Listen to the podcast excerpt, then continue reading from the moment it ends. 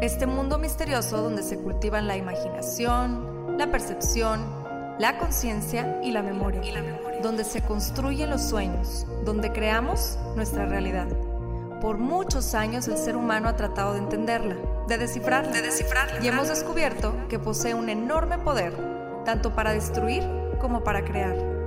En este podcast encontrarás diferentes métodos, ideologías, entrevistas, historias y meditaciones guiadas, todo relacionado al entrenamiento de la mente, para convertirte en el creador consciente de cada segundo de tu existencia. Yo soy Pau Arroyo y esto es Mind Boss. Y esto es Mind Boss.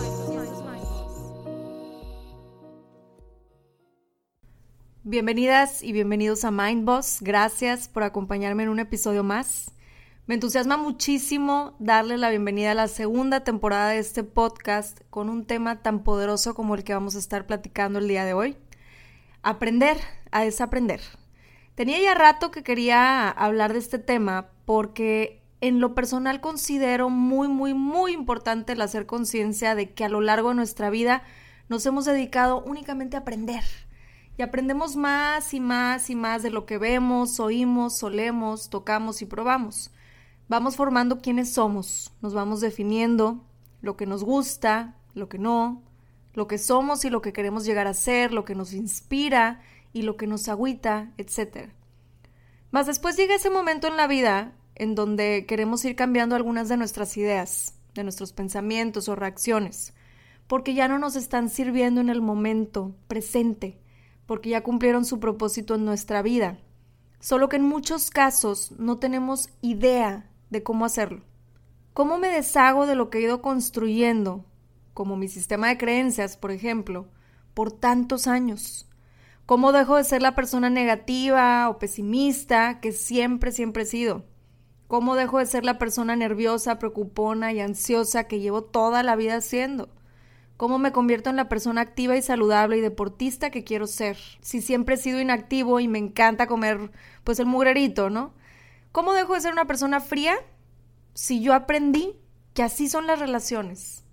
¿Cómo aprendo a sentirme merecedor o merecedora de abundancia en cualquier aspecto de nuestra vida, llámese amor, dinero, amistades, si yo aprendí que no merezco? ¿Cómo le hago para desaprender todo eso que he aprendido a lo largo de tantos años? ¿Les suena alguna de estas? Yo creo que muchos se podrán identificar. Hay un viejo dicho en la neurociencia que dice, las neuronas que se disparan juntas se quedan juntas. Y bueno, ¿qué significa esto exactamente?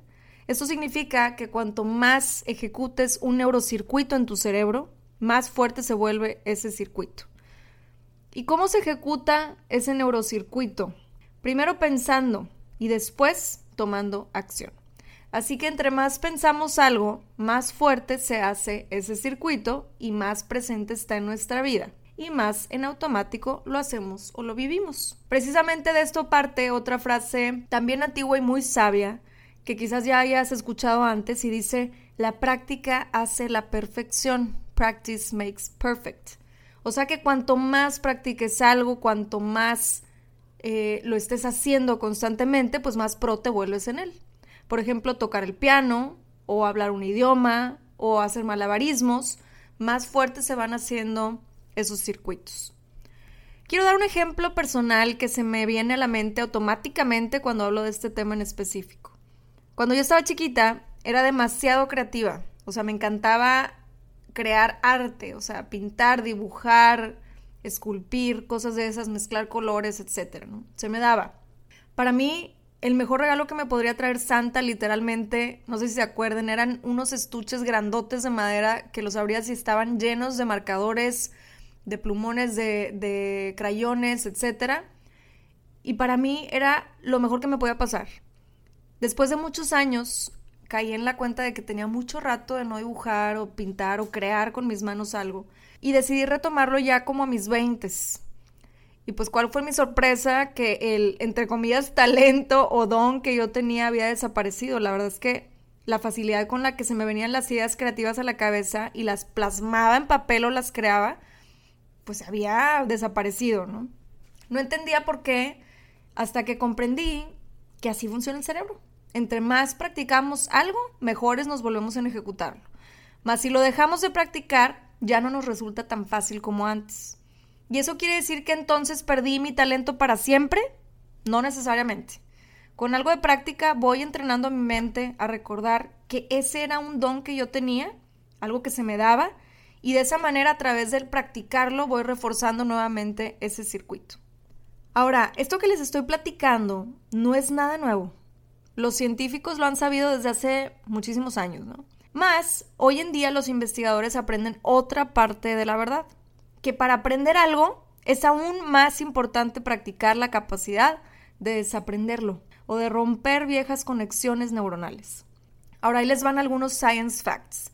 Desde nuestra etapa embrionaria y hasta los dos años de edad aproximadamente, se forman nuevas neuronas y la conexión entre ellas, la sinapsis, en nuestro cerebro de forma continua y a un ritmo sorprendente. O sea, llegan a alcanzar, si no me equivoco, hasta los 40.000 nuevas sinapsis por segundo. Y al final de este proceso, los bebés tienen muchas más neuronas y sinapsis, o sea, esas conexiones, de las que son funcionalmente necesarias.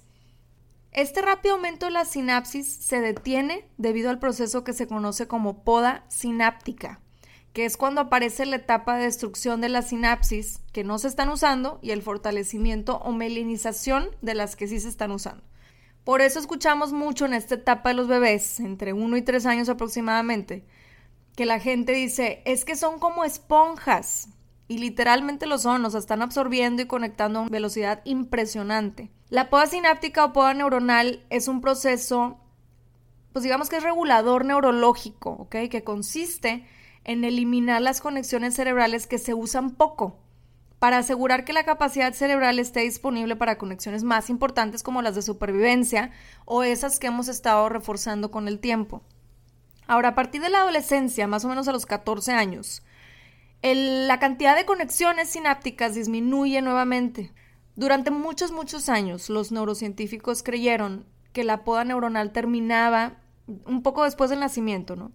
Pero en 1979 un neurólogo de la Universidad de Chicago que se llamaba Peter Hutton-Locker, si no me equivoco, demostró que esta estrategia de exceso de producción y poda en realidad continúa muchísimo después del nacimiento. Así es como funciona. Imagínense que su cerebro es un jardín, excepto que en lugar de cultivar flores, frutas y verduras, estamos cultivando conexiones sinápticas entre las neuronas. Los neurotransmisores, que ya conocemos, que son como la dopamina o la serotonina, viajan a través de estas conexiones que estamos haciendo entre neurona y neurona. Ahora, en este jardín se necesitan jardineros. Las células gliales son los jardineros del cerebro. Actúan para acelerar las señales entre ciertas neuronas, mas también hay otro tipo de células gliales que se encargan de eliminar los desechos, levantando hierbas, matando plagas, rastreando hojas muertas, etc. Los jardineros de poda del cerebro se llaman células microgliales. Ellos podan tus conexiones sinápticas. Ahora, a mí me surgió una duda importante cuando empecé a aprender de esto y dije, ¿cómo es que las células microgliales saben cuáles son las sinapsis que hay que podar? Los investigadores están empezando como a desentrañar este misterio, mas lo que sí saben es que las conexiones sinápticas que se utilizan menos se quedan marcadas por una proteína. Y cuando las células microgliales detectan esta marca es cuando se unen a la proteína y la destruyen o bien la podan, podan la sinapsis. Esta es la razón por la que el sueño importa mucho. Nuestro cerebro se limpia cuando dormimos. ¿Alguna vez les ha pasado que sienten que el cerebro está lleno. Por lo general, cuando aprendemos algo nuevo o comenzamos un nuevo trabajo o un pasatiempo, bueno, esto pasa porque cuando aprendemos cosas nuevas, nuestro cerebro está construyendo esas conexiones. Mas son conexiones ineficientes que se hacen en el momento. De hecho, le llaman conexiones ad hoc. O sea, que estamos haciendo un chorro de conexiones cuando estamos aprendiendo algo nuevo, más es en el momento. Después te vas a tu casa, cenas, te duermes y al día siguiente quizás recuerdes solo cosas que realmente consideraste importantes. Esto es por la poda sináptica. Nuestro cerebro necesita podar muchas de esas conexiones y construir vidas más pues aerodinámicas o eficientes y lo hace mientras dormimos. Cuando duermes tus células cerebrales se encogen hasta un 60% para crear espacio para que los jardineros gliales entren y se lleven todos los desechos. ¿Alguna vez te has despertado de una buena noche de descanso y has podido pensar con más claridad y rapidez? O quizá les pase como a mí, que me duermo enojada y al día siguiente ya descansada puedo digerir más la emoción hasta se me medio olvida porque me enojé y puedo pensar más claramente. O no sé si les ha pasado también, como cuando te duermes después de haber hecho parte de un trabajo, a lo mejor un ensayo, ya hasta decimos, ya no puedo más, ya se me quemó el cerebro. Y entonces nos dormimos y al día siguiente salen más ideas y fluyen con más claridad. A mí me pasa muy seguido cuando estoy escribiendo, estoy redactando eh, algunos de los episodios de Mindboss. Y llega un momento en el que digo, ¿sabes que Ya no están fluyendo las ideas. O sea, literalmente siento que se me quemó el cerebro. Y me duermo y al día siguiente están las ideas fluyendo como si nada, ¿no? Esta es la misma razón por la que las siestas son tan beneficiosas para las habilidades cognitivas. Una siesta, por ejemplo, de entre 10 a 20 minutos, da a los jardineros microgliales de los que hablábamos la oportunidad de entrar, despejar algunas conexiones que no se están usando y dejar espacio para cultivar otras nuevas. De hecho, He escuchado de varias empresas hoy en día que tienen cuartos con camas para que en la hora de comida o descanso los empleados puedan echarse una siesta. Yo en lo personal sí tengo mucho este hábito de tomar una siesta después de comer. Principalmente por el mal del puerco, más desde que sé de este proceso de los jardineros microgliales, ya alimento dos pájaros con un pan. O sea, que obtengo dos resultados positivos de una sola acción. Pensar con un cerebro privado de sueño es literalmente como abrirse paso a través de una selva súper densa con un machete. O como siempre les digo, es como ir a Chipinque y querer abrir una brecha nueva. Está cubierto de maleza, es mucho más lento el proceso y te va a resultar mucho más agotador. Entonces, cuando pensamos con un cerebro bien descansado, es como ir, imagínense que van en bici entre los carros o coches estancados en el tráfico, ¿no? Vas enfocado, vas viendo dónde están los espacios donde te puedes meter, buscas y encuentras soluciones, llegas más rápido a tu destino y la neta es que hasta te sientes más astuto que los demás, ¿a poco no?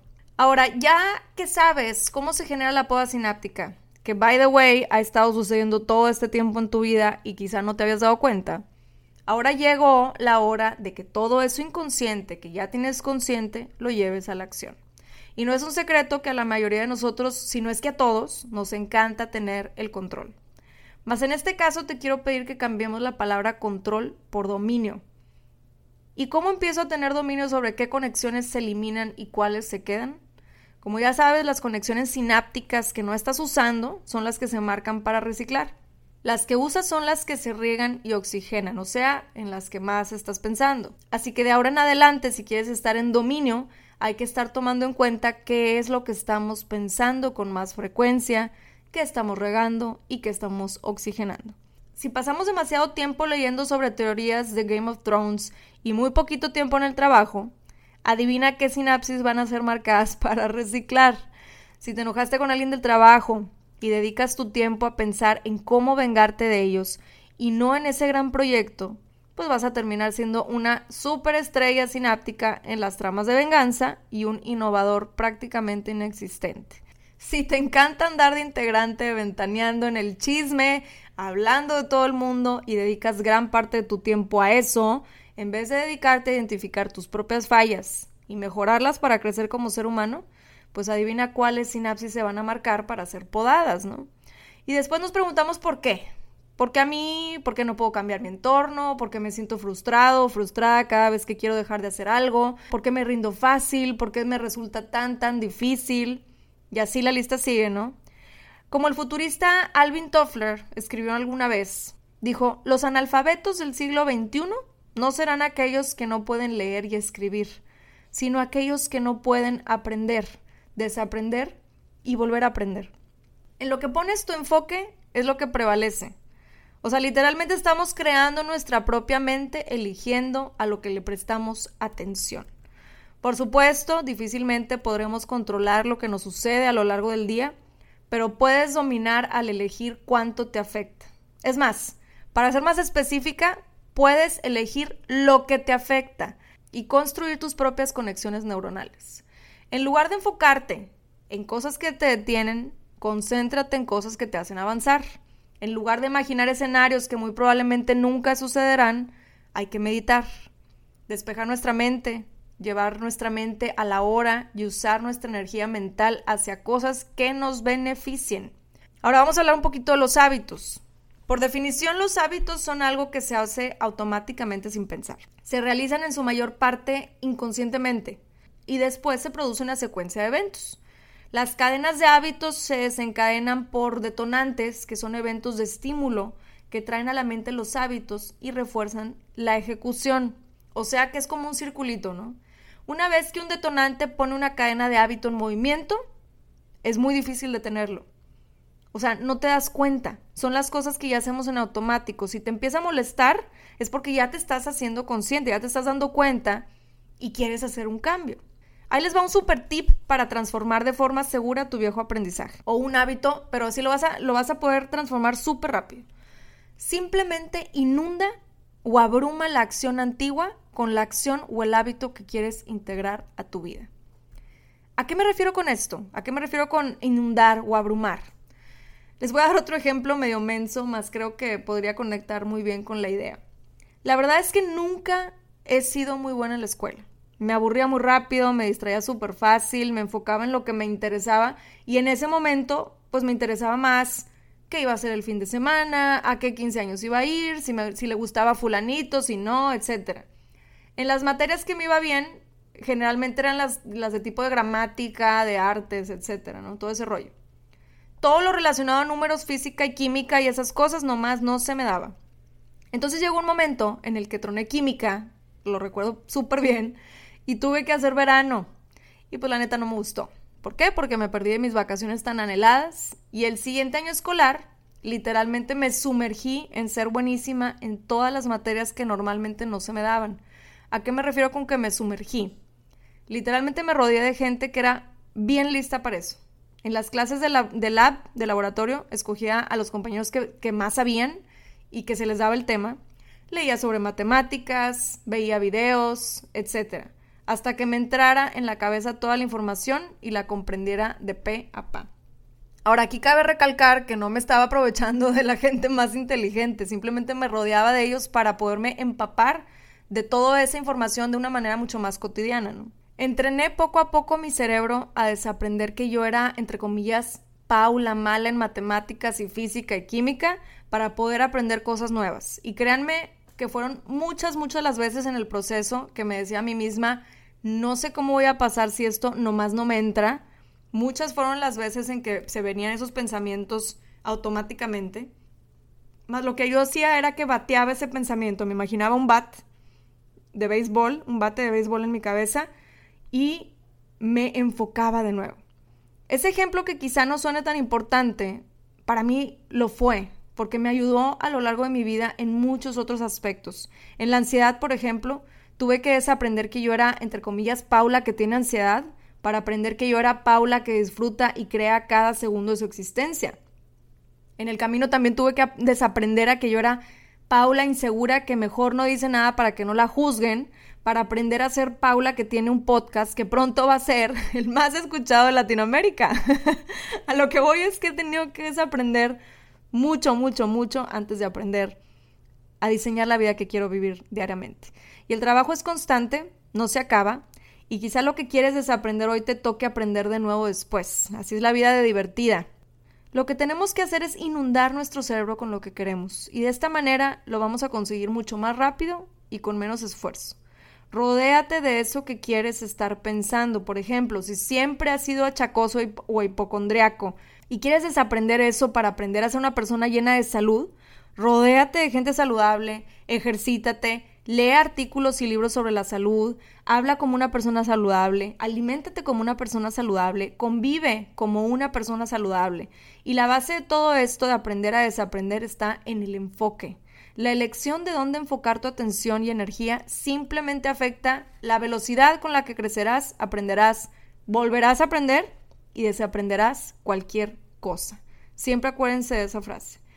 ¿En qué pienso más? ¿En lo mala que soy en mate o en pasar la prepa? ¿Qué sinapsis quiero que se refuerce y se quede? Realmente es un juego de estrategia.